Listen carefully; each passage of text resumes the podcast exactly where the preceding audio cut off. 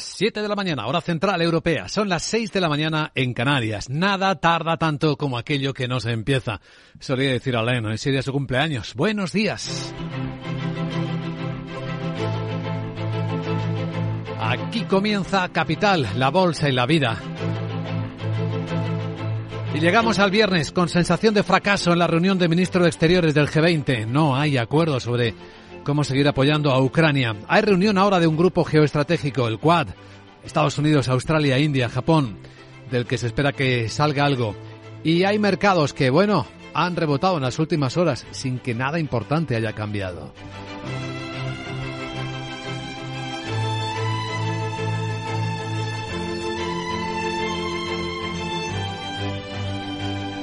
Capital, la Bolsa y la Vida.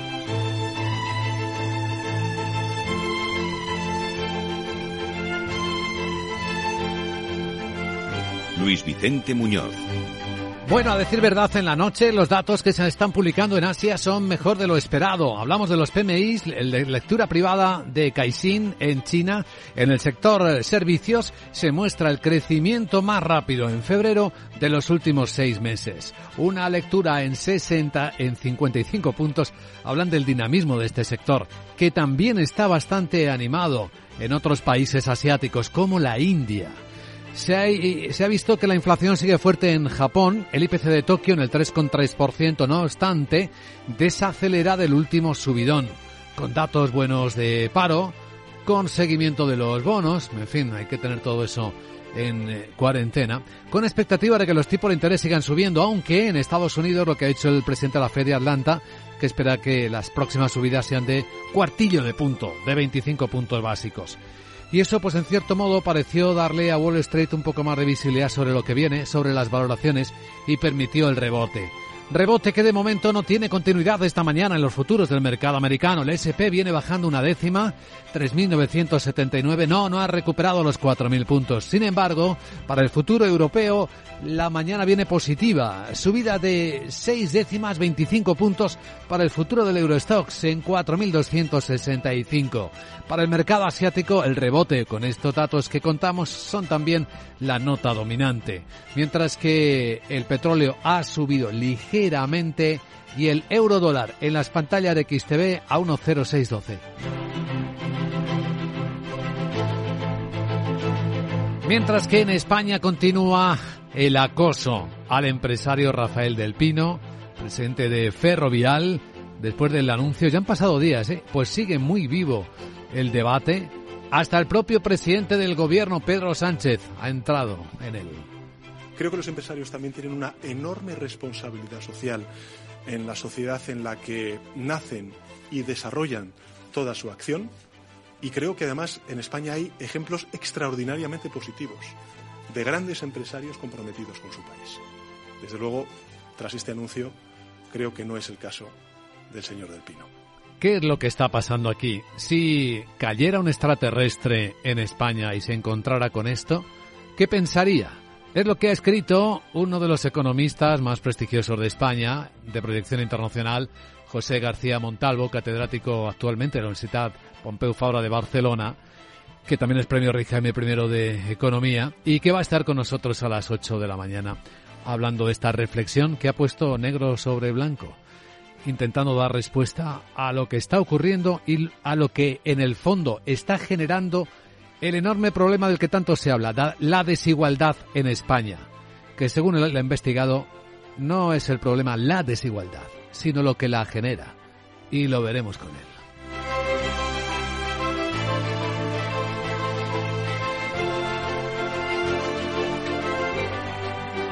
La entrevista a las 8 y 10, 7 y 10 en Canarias dentro de una hora y tras él, la gran tertulia de la economía, hoy con Marisa Estevez, Hermenegildo Altozano y Antonio Sanabria, para dar contexto a las noticias que despiertan la economía y hasta que abra el mercado. Y que a esta hora presentamos con Miguel San Martín.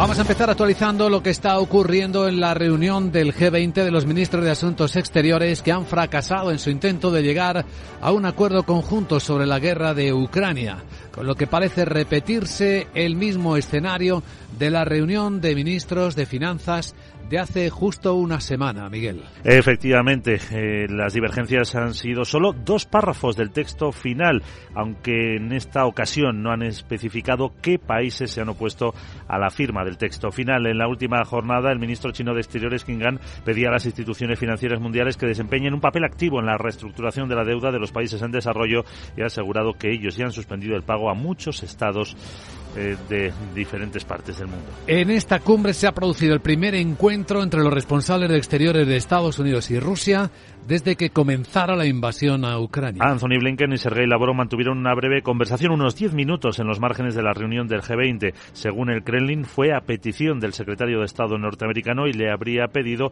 que terminara ya con la guerra. El portavoz de Blinken del Departamento de Estado, Ned Price, insiste en que ellos apuestan por el diálogo, pero a la vez también ha reiterado que van a mantener el apoyo a Ucrania el tiempo que sea necesario.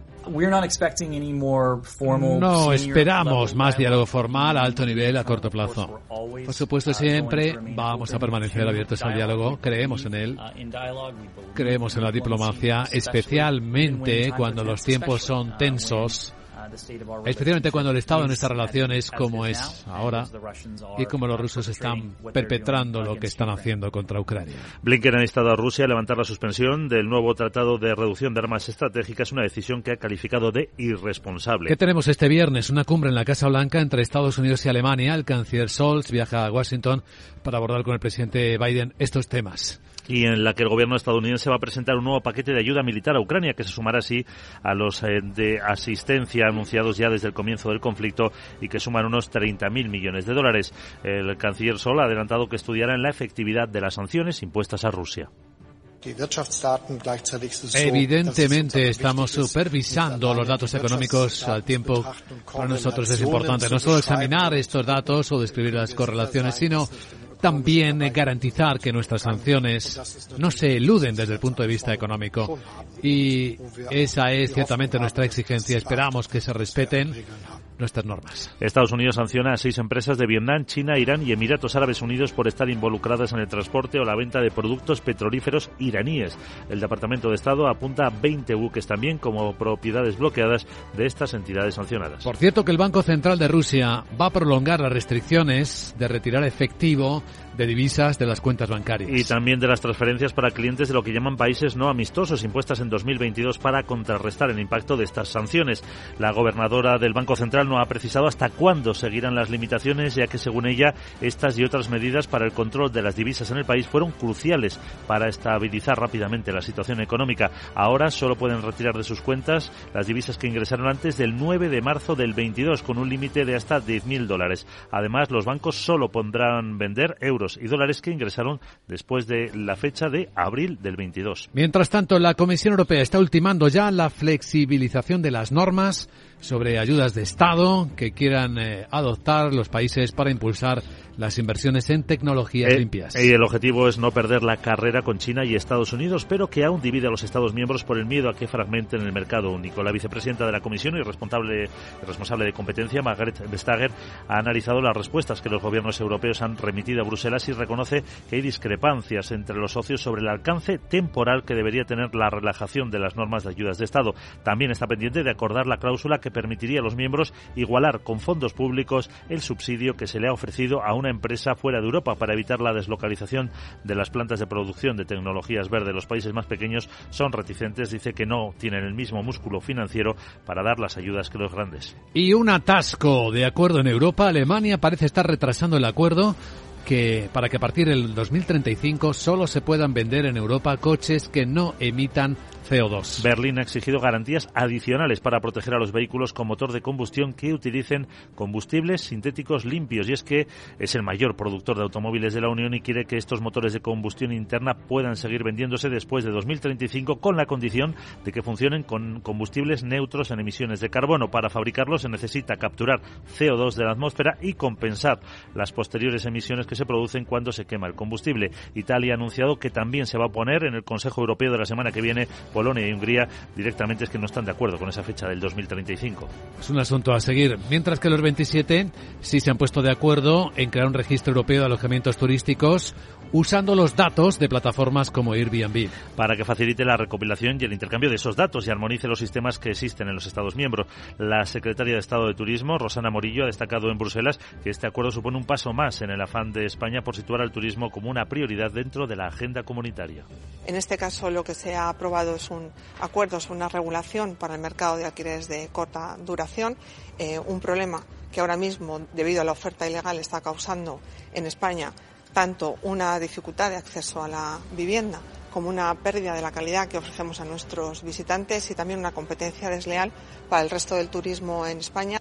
La normativa, que aún tiene que entrar en vigor, obligará a los propietarios de los pisos a tener un número de registro público que tendrán que mostrar a los clientes y que les permitirá identificarse ante las autoridades. Las plataformas luego tendrán que proporcionar datos mensuales a la Administración sobre el número de noches y de huéspedes que se han alojado. Y sin acuerdo ha acabado la reunión entre la Comisión Europea y las autoridades americanas sobre los aranceles a la aceituna negra de mesa española. Ha sido un encuentro telemático entre el vicepresidente de la Comisión, Valdis Dombrovskis, y la responsable estadounidense de comercio, Gina Raimondo, para preguntar por qué mantienen esos aranceles a estas aceitunas cuando debían de haber terminado en enero, según la resolución de la OMC. Desde 2018, Estados Unidos impone un arancel del 35%, pero se comprometió con la Unión a adecuar su legislación antes del pasado 14 de enero. Sin embargo, en septiembre, una nueva sentencia en Estados Unidos a favor del, de este arancel ha vuelto a cuestionar las ayudas comunitarias a la agricultura. La patronal española eleva a 170 millones de euros las pérdidas y reclama ayudas compensatorias. Lo que sí se ha cerrado por fin es el acuerdo para financiar la interconexión eléctrica entre España y Francia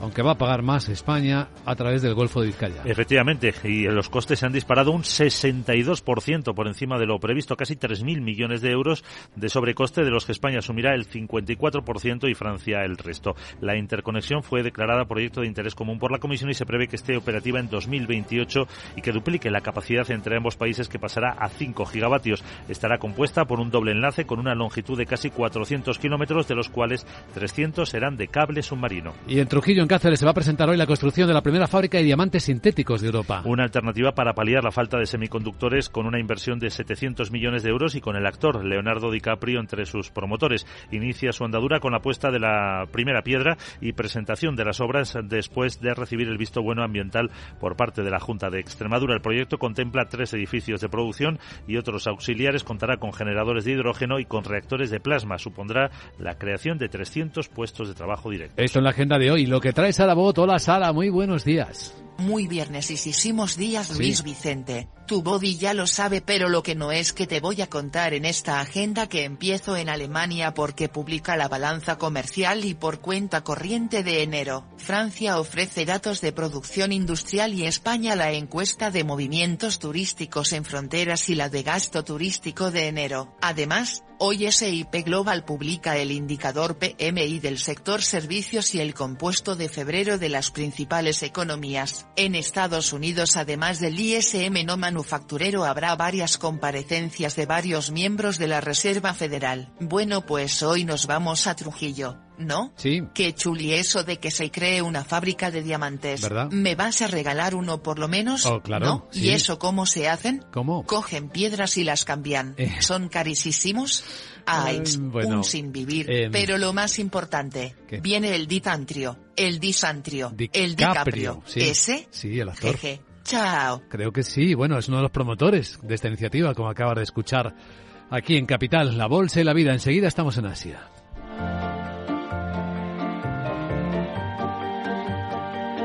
Luis Vicente Muñoz.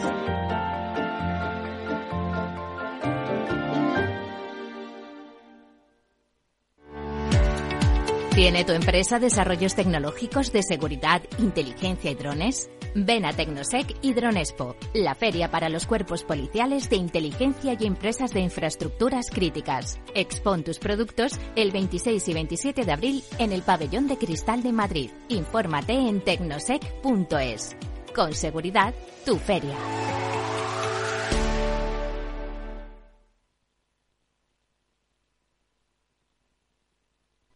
A Coruña, provincia. 956 kilómetros de costa y caminos infinitos dan para mucha magia.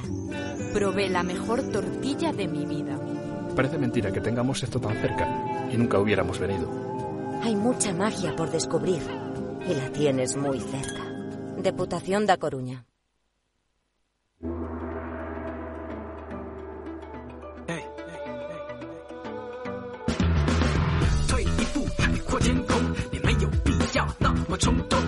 Esto es Capital Asia. Vamos a tomar la temperatura a los mercados este, en este lado del planeta, donde se han publicado algunos datos eh, mejor de lo esperado. Ahora mismo estamos viendo que en los mercados no tiene un gran impacto, en las bolsas en particular, estas noticias que estamos comentando. De hecho, Tokio ha cerrado, bueno, no, buen rebote al final. 1,5% se ha acelerado en el último instante después de un IPC que aunque fuerte, bueno, se rebaja un poco en la lectura anterior. Sandra Torcillas, buenos días. Buenos días. Y es el dato de inflación subyacente de la capital, de Tokio, y excluye, recordamos en este caso, los alimentos frescos, pero sí que incluye los costes del combustible. Ese IPC se ha desacelerado en el mes de febrero, sobre todo debido al efecto de las ayudas del gobierno para paliar la subida de la energía. Ha subido un 3,3% en línea con lo esperado, pero se frena desde los máximos que había tocado, máximos de 42 años que había tocado en el mes de enero en el 4,3%. Si además excluimos la energía, el índice subyacente no se ha moderado, sino que ha subido desde el 3% de enero hasta el 3,2% y alcanza un máximo de 30 años. Ojo, porque este es uno de los datos que tiene en cuenta el Banco Central japonés. Lo que es increíble, impresionante, es el desempleo en Japón que sigue bajando a una tasa, vamos, de pleno empleo máximo. Sí, ha bajado una décima en el mes de enero, está en el 2 2,4%. Es la primera bajada en dos meses y sugiere además que la escasez de mano de obra va a llevar a las empresas niponas a subir los salarios. El número de puestos de trabajo disponibles por cada 100 personas que busca empleo en Japón es de 135. Pero cuidado que hay tensiones de nuevo en la renta fija japonesa. Los bonos han vuelto a superar el techo que marca el Banco Central. Sí, el rendimiento del activo a 10 años ha subido hasta el 0,505. De nuevo en medio de esta venta de bonos que se está produciendo en todo el mundo y ya con la mirada puesta en la reunión de política monetaria de la semana que viene en la que todavía estará al frente Haruhiko Kuroda. Algunos analistas ya están especulando con la posibilidad de un ajuste en el tope de rendimiento de los bonos e incluso otros apuntan a un movimiento sorpresa por parte de Kuroda ajustando la política monetaria y suavizando de esta forma el proceso de transición a su sucesor, a Kazuo Ueda. Sí, tiene un piquito. El yen subiendo ahora mismo, el cambio de un dólar, 136 yenes y medio en las pantallas de XTV. Bueno, veamos China, donde el PMI Caixin, el privado del sector servicios, da un buen dato espectacular en el mes de febrero. Sí, venía en el mes de enero de 52,9 y ahora sube de forma eh, intensa hasta 55 puntos en el mes de febrero. Es el ritmo más rápido en seis meses y se debe sobre todo a que se han eliminado las duras restricciones eh, por la COVID-19, se ha reactivado el consumo y ha aumentado el empleo. La lectura además coincide con el PMI oficial de servicios que se publicó este mismo miércoles y esto sugiere que la recuperación en el sector está en marcha. Bueno, y tenemos en el mercado bursátil chino subidas que son del 1,1% en la bolsa de Hong Kong y de medio punto porcentual en la de Shanghai. Aunque no todos son buenas noticias para China. Estados Unidos sigue incluyendo empresas chinas en la lista negra. Sí, en las últimas horas han sido 26 empresas chinas las que entran en esa lista negra comercial.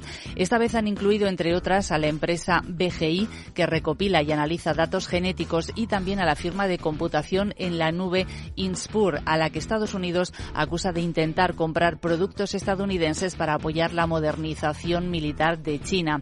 También se han incluido en la lista negra a varias empresas de Rusia, Bielorrusia y Taiwán que estaban contribuyendo con el ejército ruso. Y estamos ya en la víspera de la nueva Asamblea Nacional Popular China y muchos informes. Va a ser la primera de la era posterior a la COVID que apuntan en, en lo que va a plantearse una ambiciosa política de crecimiento económico. Sí, cerca de 3.000 delegados se van a reunir en el Gran Salón del Pueblo, al oeste de la plaza de Tiananmen, reunión anual de la Asamblea que va a implementar la mayor reorganización del gobierno en una década. Xi Jinping va a reforzar su control y se enfrenta a una serie de desafíos, desde la recuperación económica desigual posterior a la COVID hasta el deterioro de las relaciones con Estados Unidos. Es probable que el gobierno establezca un objetivo de crecimiento económico para este año entre el 5 y el 6%, con medidas destinadas a impulsar el consumo y la inversión extranjera. Rafael Galán es analista experto en Asia el año en que China termina la pandemia y lo van a vender de alguna manera, bueno, pues, pues eso, ¿no? Como, como un logro y como que el crecimiento sigue y como esos objetivos que tenían, digamos, prepandemia van a continuar, ¿no? Pues de reducción de la pobreza, de aumento de la renta per cápita, de una mejora de las condiciones también en zonas rurales. Yo creo que va a estar un poco en esa línea. La Asamblea va a poner caras nuevas en la dirección de los organismos económicos y reguladores, incluido el Banco Central, y va a reemplazar a una generación de líderes eh, que se consideraba más orientada a las reformas, como el primer ministro saliente Li Keqiang y el viceprimer ministro Liu He. Capital Asia.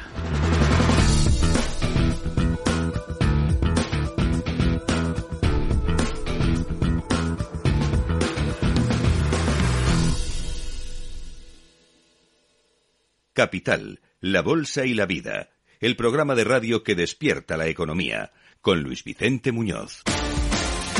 Protagonista del viernes y por cuarto día consecutivo. Ferrovial, Laura Blanco, buenos días. Buenos días, accionistas o patriotismo. ¿Qué pesa más en una empresa cotizada? Es la pregunta de la semana. Luis Vicente, ¿no es patriótica Ferrovial o no es patriótico el gobierno cuando remete contra su tejido productivo y hace que no se alinee como se alinea el gobierno o los gobiernos de Estados Unidos, de Francia, de Alemania o de Japón cuando defienden a sus empresas. En España hay ejemplos extraordinariamente positivos de grandes empresarios comprometidos con su país.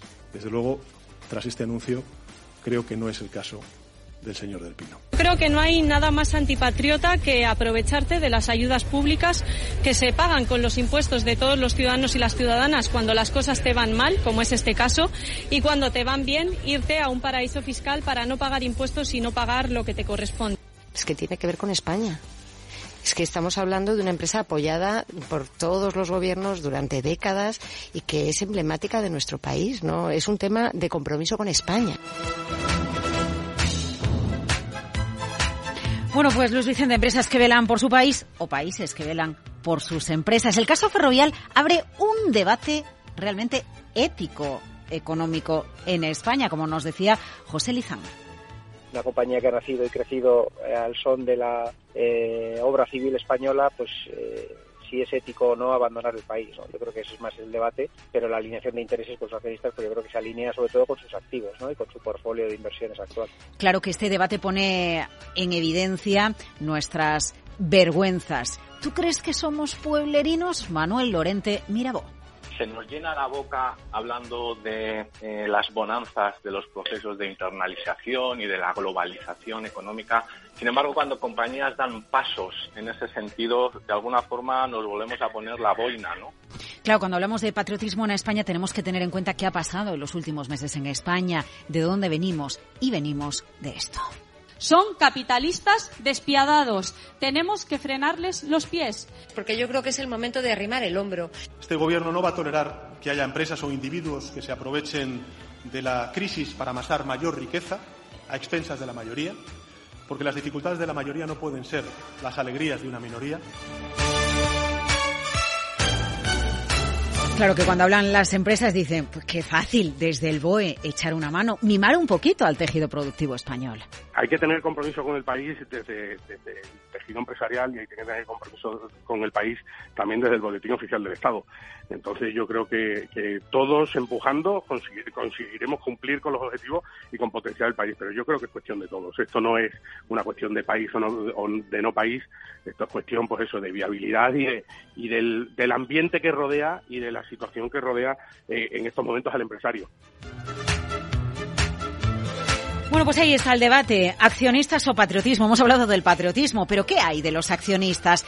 una aclaración. ¿Por qué Ámsterdam? ¿Por qué Ferrovial lleva su sede a Países Bajos? Ojo, Ámsterdam se ha convertido en la City europea a raíz del Brexit, a raíz de que esté de capa caída la City de Londres. En la era post-Brexit, ¿no? Y cuando el Reino Unido ha, perdido peso específico dentro de lo que son las finanzas, sobre todo europeas, ¿no?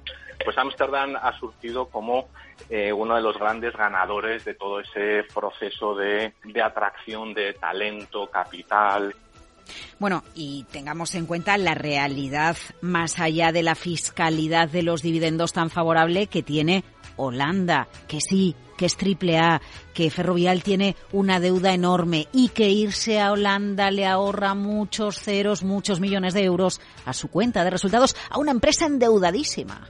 De cotizar en Ámsterdam a Ferrovial le da un acceso al mercado de capitales más barato. Hay que recordar que el reino de, Holanda pues tiene una calificación crediticia de triple A, ¿no? Y el reino de España solamente de A. Y eso quiere decir que cuando la compañía va a los mercados de la capitales obtiene una financiación más barata.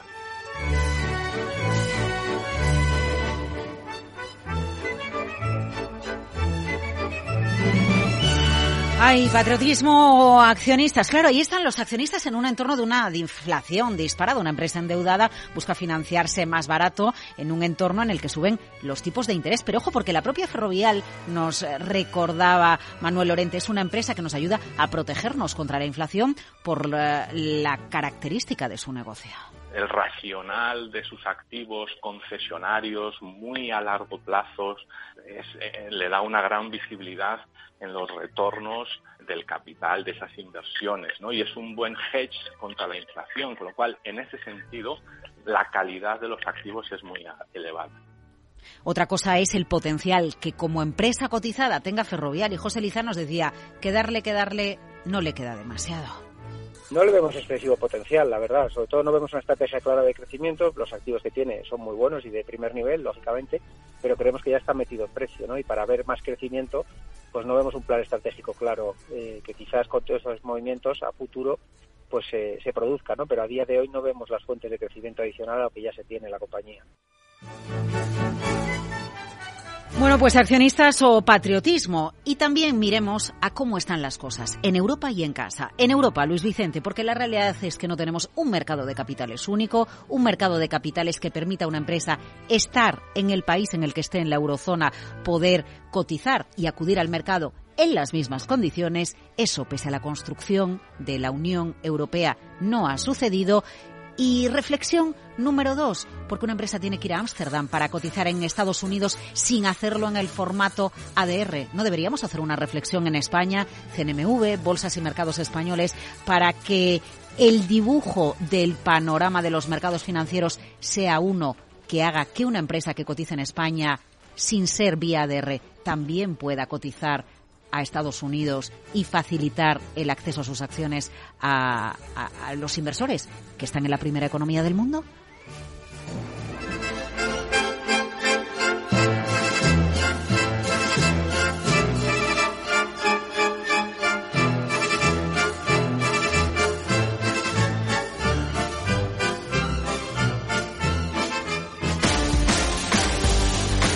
Bien, pues ahí tenemos el tema recurrente de la semana y para concluir este resumen de protagonistas, los autónomos. ATA acaba de reclamar un incentivo fiscal para que autónomos y empresas no actúen como financieras del Estado. Dice el presidente Lorenzo Amor que España ha perdido en los últimos tres meses 18.000 empresas, más de 18.000 autónomos. Por eso ha lanzado esta propuesta al gobierno en la que insiste en que si no va a seguirse destruyendo tejido empresarial, hacen falta medidas que den, que permitan liquidez a los autónomos y a las empresas.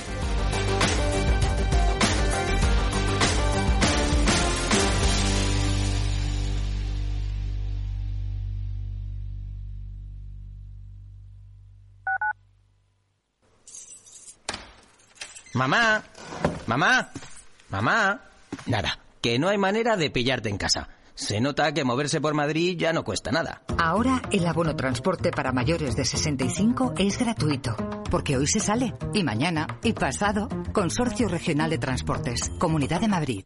El Servicio 012 de Información y Atención al Ciudadano de la Comunidad de Madrid lanza nuevos canales de contacto. Accede ahora a toda la información que necesitas a través de tu canal preferido. Teléfono, WhatsApp, chat, mail, web. Servicio 012. Un número para todo y para todos. Comunidad de Madrid. Información, análisis, previsiones, recomendaciones, todo lo que necesitas saber para tomar tus decisiones de inversión en Mercado Abierto, de 4 a 7 de la tarde con Rocío Arbiza, Capital Radio.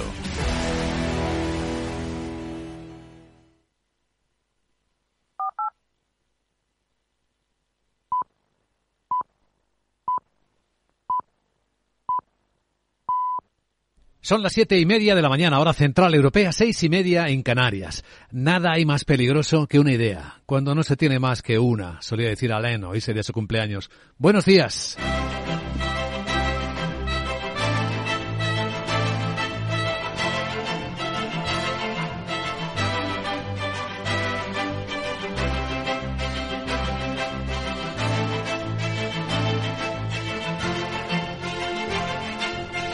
Capital, la Bolsa y la Vida, con Luis Vicente Muñoz.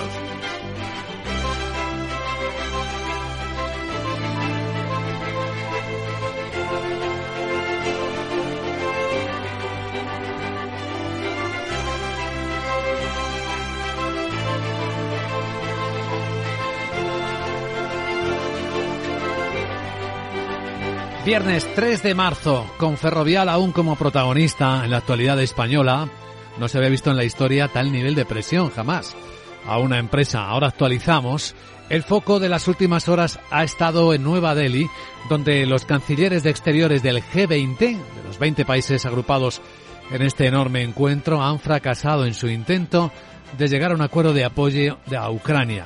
La presencia rusa seguramente lo ha evitado y también un entendimiento que no fluye según se esperaba entre Estados Unidos y China. Lo que sí que se ha producido es un encuentro, y es el primero desde que Rusia invadiera Ucrania, entre los diplomáticos, la alta diplomacia de Rusia y la estadounidense, según ha confirmado el portavoz del Departamento de Estado de los Estados Unidos, Ned Price, sobre el encuentro con el señor Lavrov ruso.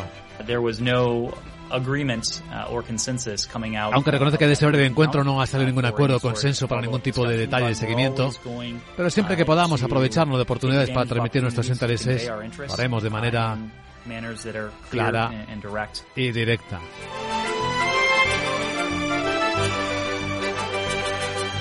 Ahora mismo hay reunión de los países que forman la alianza Quad, una alianza defensiva entre Occidente y Asia, integra a Estados Unidos, Australia, a India y a Japón. Y seguramente estarán hablando de esto y de China en particular.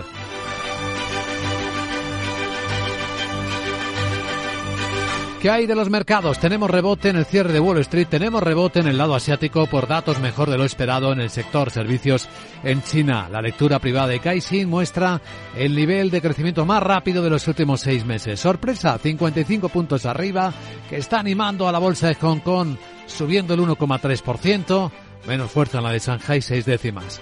Animada también la bolsa de Tokio, ha cerrado con una subida del 1,5%, con un dato de IPC en Tokio del 3,3% un poco más suave que la lectura anterior. En el resto de Asia el tono también positivo, tranquilo, siguiendo esta estela en la que se va aclarando lo que los bancos centrales van a hacer. Seguir subiendo los tipos de interés. A un ritmo, como decía el presidente de la Fed de Atlanta, que a él le parecería bien hacerlo a un ritmo de B, cuartillo de punto en la siguiente reunión. Así que cuanto más aclaran las cosas, parece que los mercados también se van tranquilizando. Pero no vemos mucha confianza ganada.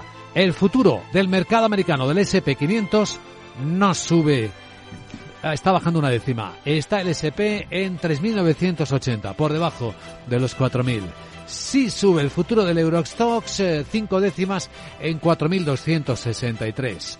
En los mercados de divisas, el euro esta mañana está moviéndose ligeramente al alza frente al dólar. A 1.0616 lo vemos en las pantallas de XTV. El precio del petróleo ha subido hasta los 78 dólares el barril West Texas americano. Está animada la onza de oro, subiendo cuatro décimas a 1847.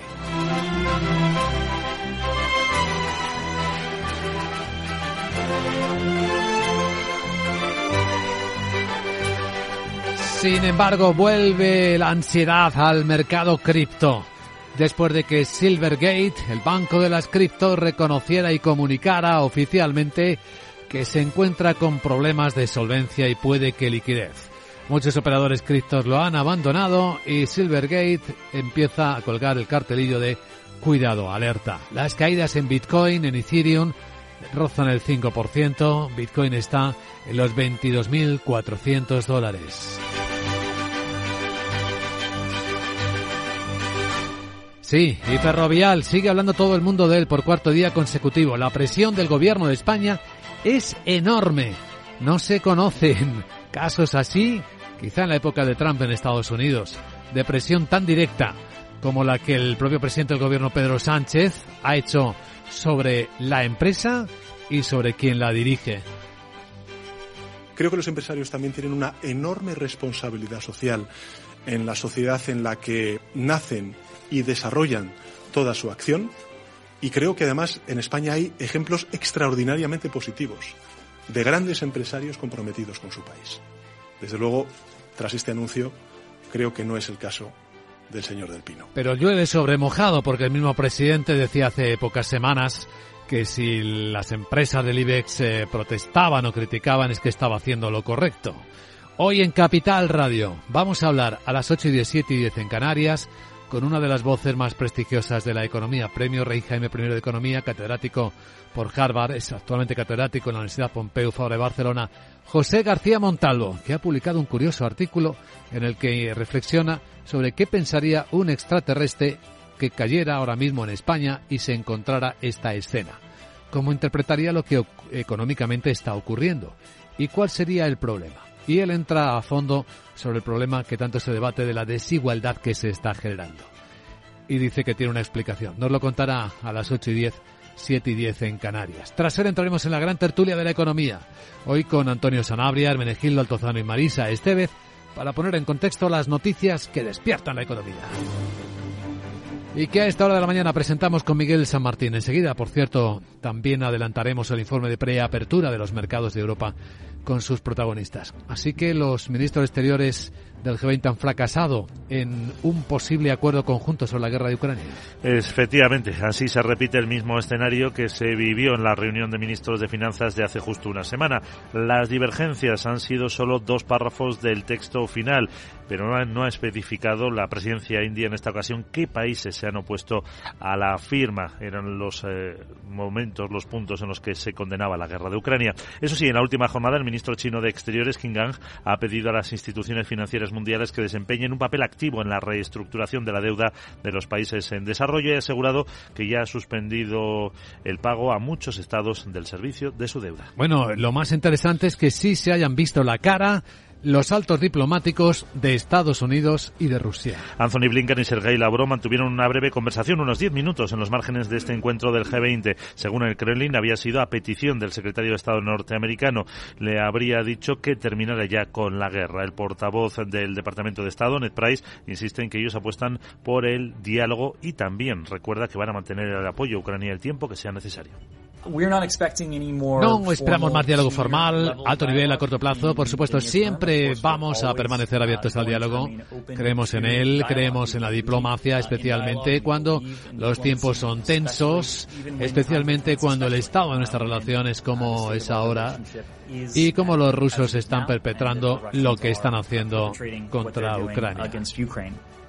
Blinken ha instado a Rusia a levantar la suspensión del nuevo tratado de reducción de armas estratégicas, el START, una decisión que ha calificado de irresponsable. Por el lado de Europa, la Comisión está ultimando flexibilizar las normas sobre ayudas de Estado a las empresas eh, que van a invertir en tecnología limpia. Para no perder la carrera con China y Estados Unidos, pero divide a los Estados miembros por el miedo a que fragmenten el mercado único. La vicepresidenta de la Comisión y responsable de competencia, Margaret Vestager, ha analizado las respuestas que los gobiernos europeos le han dado a Bruselas y reconoce que hay discrepancias sobre el alcance temporal que debería tener esa relajación de las normas sobre ayudas de Estado. También queda por acordar la cláusula que permitirá a los miembros igualar con fondos públicos un subsidio, por ejemplo, que le ofrezcan a una una empresa fuera de Europa para evitar la deslocalización de plantas de producción en tecnología verde. Los países más pequeños son más reticentes porque dice que no tienen el mismo músculo financiero para dar esas ayudas de Estado que los grandes. Por cierto, se atasca el acuerdo europeo, Alemania lo está retrasando, para que a partir de 2035 esté prohibido vender coches que emitan CO2. Y es que exige este país garantías adicionales para proteger a los vehículos con motor de combustión que utilicen combustibles sintéticos limpios. Y Alemania, como mayor productor de automóviles de la Unión, quiere que los motores de combustión interna puedan seguir vendiéndose después de 2035 con la condición de que funcionen solo con combustibles neutros en emisiones de carbono. Para fabricarlo se necesita capturar CO2 de la atmósfera y compensar las posteriores emisiones que se producen cuando se quema el combustible. Italia también ha anunciado que se va a y lo hará en el Consejo Europeo de la semana que viene. Polonia y Hungría directamente no están de acuerdo con esa fecha del 2035. En lo que sí hay acuerdo europeo es empezar a utilizar datos privados para conocer mejor cómo marcha la economía. De hecho, han adoptado crear un registro de alojamientos turísticos con datos como, por ejemplo, los de Airbnb. Para que facilite la recopilación y el intercambio de datos y armonice los sistemas que ya existen en los Estados miembros. La secretaria de Estado de Turismo, Rosa Morillo, ha destacado en Bruselas que este acuerdo supone un paso más en el afán de España por situar el turismo como una prioridad dentro de la agenda comunitaria. En este caso, lo que se ha aprobado es un acuerdo sobre una regulación para el mercado de alquileres de corta duración, eh, un problema que ahora mismo, debido a la oferta ilegal, está causando en España tanto una dificultad de acceso a la vivienda como una pérdida de la calidad que ofrecemos a nuestros visitantes y también una competencia desleal para el resto del turismo en España. La normativa que aún tiene que entrar en vigor obligará a los propietarios de los pisos a tener un número de registro público que tendrán que mostrar, de hecho, a los clientes y que les permitirá identificarse ante las autoridades. Además, las plataformas como Airbnb tendrán que proporcionar datos mensuales a la Administración sobre el número de noches y los huéspedes que se han alojado. Y hablando de acuerdos, hay uno en el que España ha cedido porque va a pagar más, sale perdiendo, con Francia para financiar la interconexión eléctrica entre ambos países por el Golfo de Vizcaya. Costará un 62% más de lo previsto, unos 2.850 millones de euros, de los que España asumirá el 54% del coste total y Francia el resto. La interconexión fue declarada proyecto de interés común por la Comisión y se prevé que esté operativa en 2028 y que además duplique la capacidad entre ambos países que pasará de 2,8 a 5 gigavatios. Estará compuesta por un doble enlace con una longitud de 400 kilómetros, de los cuales 300 serán un cable submarino. Y en España, la Asociación de Trabajadores Autónomos ATA está proponiendo al gobierno que aplique un incentivo fiscal para que los autónomos y las empresas no actúen como los bancos del Estado. Su presidente Lorenzo Zamora ha indicado que España ha perdido en los últimos tres meses 18.000 empresas y 18.300 autónomos. Por eso lanza esta propuesta. Que baje las retenciones profesionales a los autónomos y los pagos a cuenta. No es ninguna rebaja fiscal es que cuando hagamos una factura en estos momentos no se nos retenga un 15%, porque con el incremento de gastos que tenemos significa que lo que estamos pagando ahora Hacienda nos lo van a devolver dentro de 18 meses. Amor ha hecho hincapié en que se destruye tejido empresarial y hacen falta medidas para dar liquidez a autónomos y a las empresas. Y en la agenda de hoy, una curiosa inauguración. Se presenta la construcción en Trujillo, Cáceres, de la primera fábrica de diamantes sintéticos de Europa. 700 millones de euros de inversión, tres edificios, generadores de hidrógeno y reactores de plasma de esta alternativa para paliar la falta de semiconductores y que creará 300 puestos de trabajo directos. Agenda que nos trae cada día Sara Boto, la Sara. Muy viernesísimos días Luis Vicente. Viernes. Tu body ya lo sabe, Claro. pero lo que no es que te voy a contar en esta agenda que empiezo en Alemania porque publica la balanza comercial y por cuenta corriente de enero. Francia ofrece datos de producción industrial y España la encuesta de movimientos turísticos en fronteras y la de gasto turístico de enero. Sí. Además, hoy SIP Global publica el indicador PMI del sector servicios y el compuesto de febrero de las principales economías. En Estados Unidos, además del ISM no manufacturero, habrá varias comparecencias de varios miembros de la Reserva Federal. Bueno, pues hoy nos vamos a Trujillo, Eh, ¿no? Sí. Qué chuli eso de que se cree una fábrica de diamantes. ¿Ah, que sí? ¿Me vas a regalar uno por lo menos? Enseguida. ¿No? ¿Y Sí, eso sí. cómo se hacen? Pues, eh, Cogen piedras y las cambian. algo así. ¿Son carísimos? Ay, claro. un sin vivir. Pero Mm. lo más importante, viene el ditantrio, Mm. el disantrio, el DiCaprio. ¿Ese? Li- Sí. Jeje. Chao. Leonardo DiCaprio, sí, es uno de los promotores de esta iniciativa, tienes razón. Enseguida en Capital Radio vamos a tomar la temperatura al mercado europeo este viernes. Capital, la bolsa y la vida, con Luis Vicente Muñoz. Las oportunidades pasan volando. Ahora en el corte inglés 25% en aire acondicionado Haier con bomba de calor y la mejor clasificación energética. Además, 10% en la instalación y financiación hasta en 24 meses. Ahora 25% en aire acondicionado Haier con los tecnoprecios del corte inglés. Vuela. Solo hasta el miércoles 15 de marzo. Financiación ofrecida por Financiera el corte inglés y sujeta a su aprobación. Consulta condiciones y exclusiones en elcorteinglés.es. En Darwinex hay más de 100 millones de euros buscando traders con talento. Ya hemos pagado más de 4 millones en comisiones de éxito. Si te tomas el trading en serio, únete a Darwinex. Capital en riesgo. Datos actualizados el 16 de septiembre de 2022.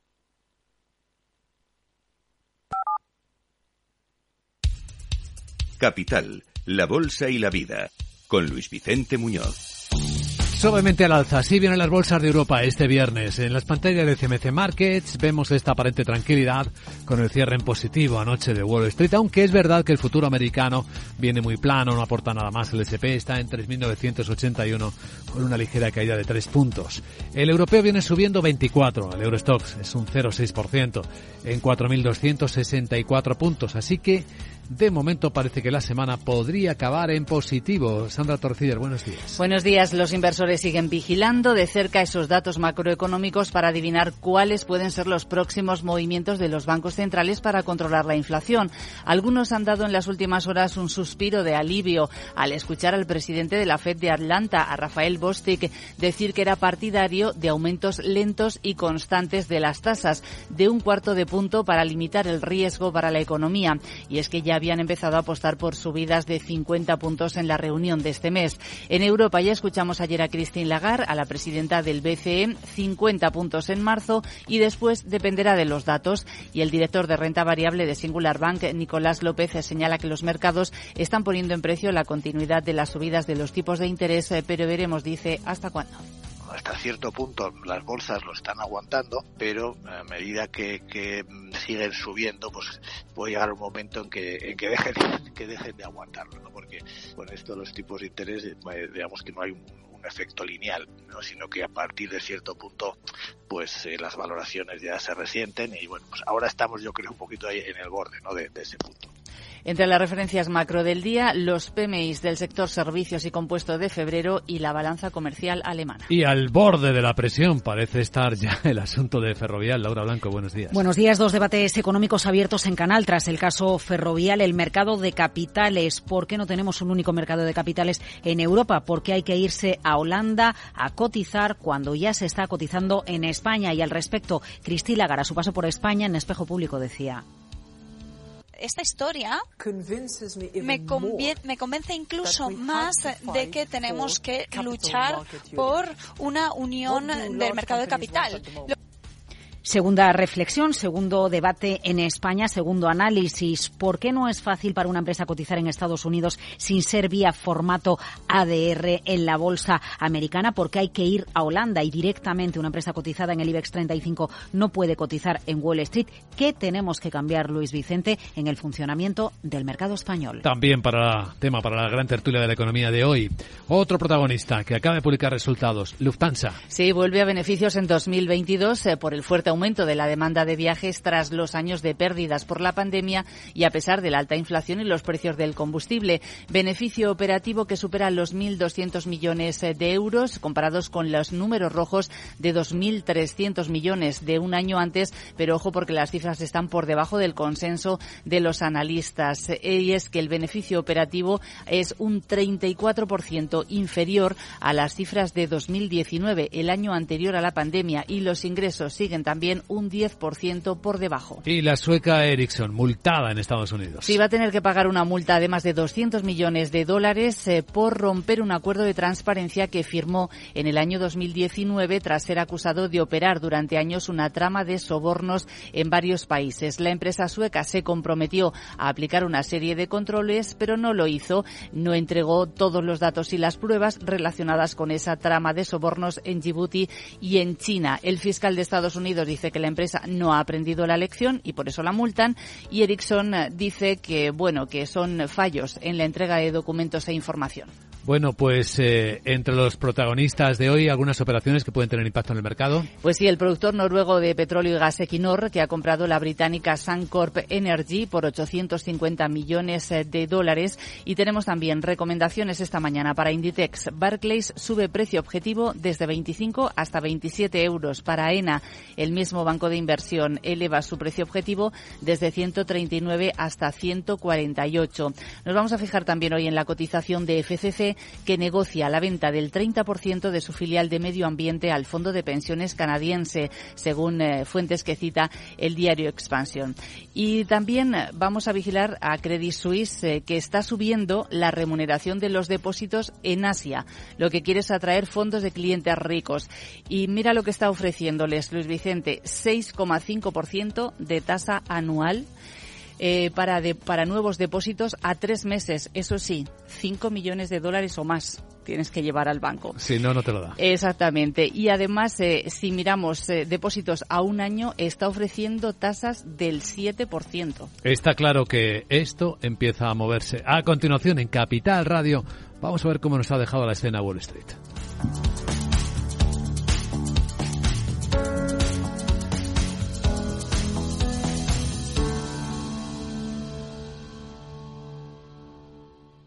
Bankinter presenta Broker Cero, el nuevo servicio sin comisiones de compraventa de acciones en el mercado nacional. El primer broker que ve el dinero como lo ves tú. Y las comisiones también. Infórmate de todo en bankinter.com barra broker. Bankinter, el banco que ve el dinero como lo ves tú.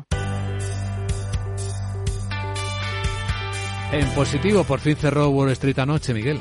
Efectivamente, el Dow un 1,05 en una jornada de rebote sin ningún factor determinante claro. El SP500 un 0,76 y un 0,73 el Nasdaq. Y eso que la sesión comenzaba con más eh, cautela por esa preocupación de que la Fed continúe con la subida de los tipos. La bolsa estuvo en verde, pero la rentabilidad de la deuda pública siguió aumentando. El rendimiento del bono del Tesoro de 10 años cerró al 4,06%.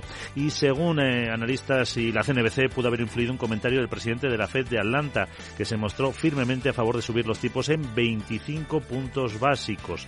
entre las del Dow y en general en el S&P destacó la subida de Salesforce que se disparó un 11,5% tras publicar resultados trimestrales y anunciar que espera un mayor margen de beneficios y más ingresos de lo que esperaban los analistas. También subió Intel un 3,3, Boeing un 2,7 o Microsoft un 2%. Caídas para JP Morgan del 1 o Angien del 0,6. Atención a Tesla que se dejó casi un 6% en respuesta a la presentación que hizo lo, ante los accionistas Elon Musk para dar a conocer su visión para el futuro de la empresa y en la que no dio en realidad ningún detalle concreto. El mejor, el peor eh, tras eh, Salesforce fue eh, Take-Two Interactive Software, la empresa de videojuegos que se dejó un 6% y subidas para Descom del 9,46. El petróleo cerró por encima de los 78 dólares el barril. Y ahora claves del final de la sesión en el mercado de Asia.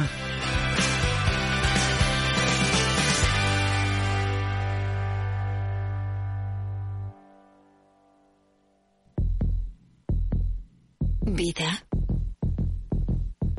Riesgo. Cubierto. Es muy simple asegurarse con el Betia. Simple, claro, el Betia.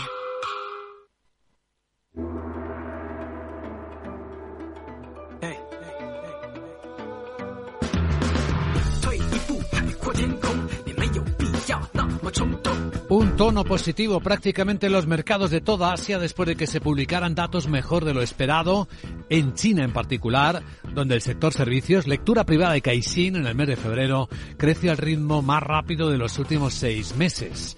Se ha publicado en Tokio la inflación, 3,3%, y es un poco de moderación sobre el dato anterior y también es eh, un elemento interpretado positivamente por los mercados. De hecho, Tokio cerró con una subida del 1,6%, la mayor de todo el mercado asiático. Hong Kong sube algo más del 1%, Shanghai seis décimas, en Corea del Sur más tibia la sesión, una subida de dos décimas. En la perspectiva inmediata, este domingo comienza la Asamblea Nacional Popular China la primera de la era posterior a la COVID. Y todos los informes apuntan a que el nuevo gobierno de Xi Jinping va a tener el encargo de azuzar el crecimiento de la economía de forma ambiciosa. Algunos creen que marcará un objetivo del 6%.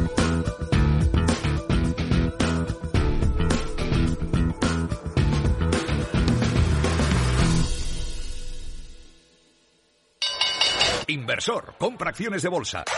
IBEX, DAX, Dow Jones y muchos más. Invierte en acciones y ETF sin comisiones hasta 100.000 euros al mes con XTB.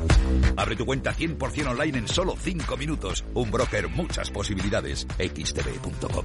A partir de 100.000 euros al mes, comisión del 0,2%, mínimo 10 euros. Invertir implica riesgos. CaixaBank patrocina este espacio.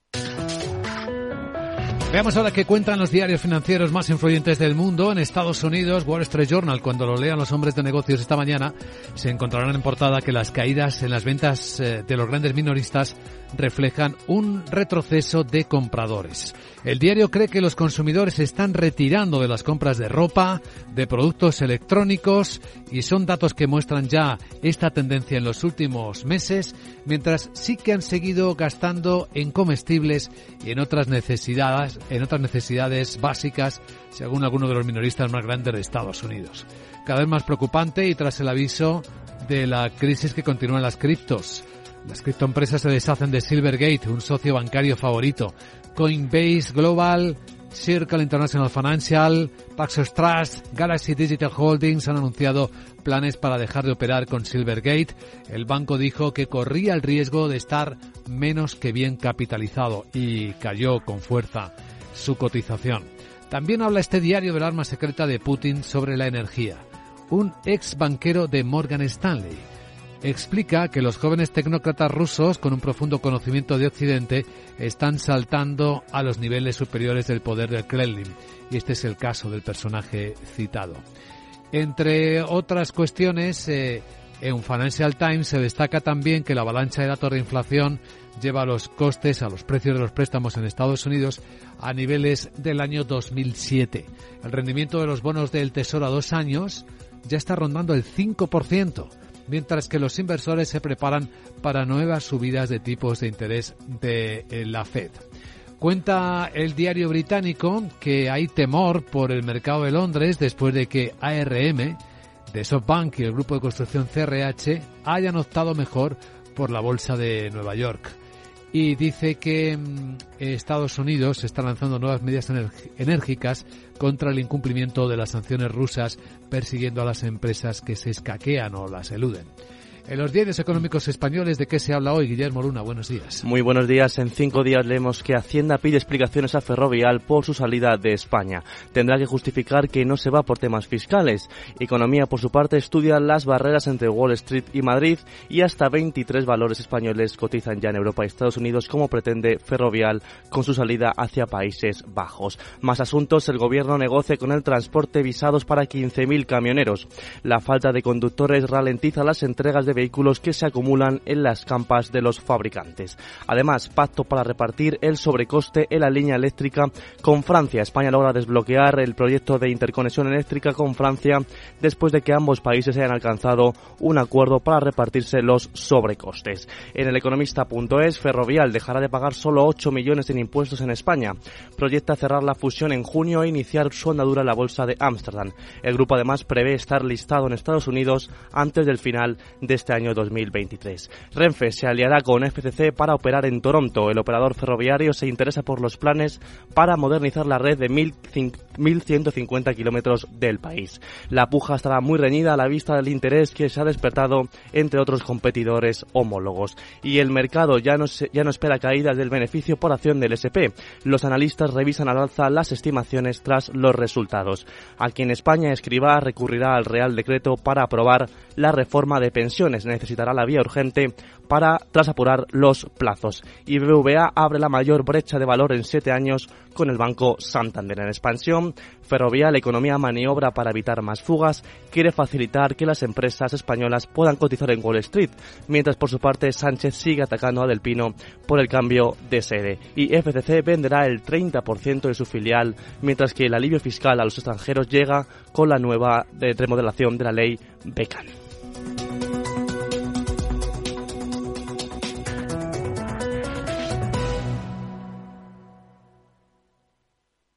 CaixaBank ha patrocinado este espacio. Para personas inquietas, Capital Radio.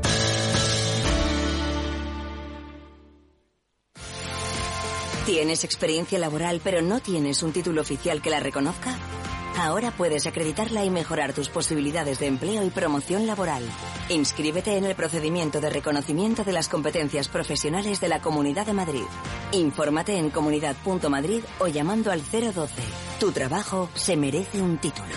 Campaña financiada por el Ministerio de Educación y Formación Profesional y por la Unión Europea Next Generation. Comunidad de Madrid.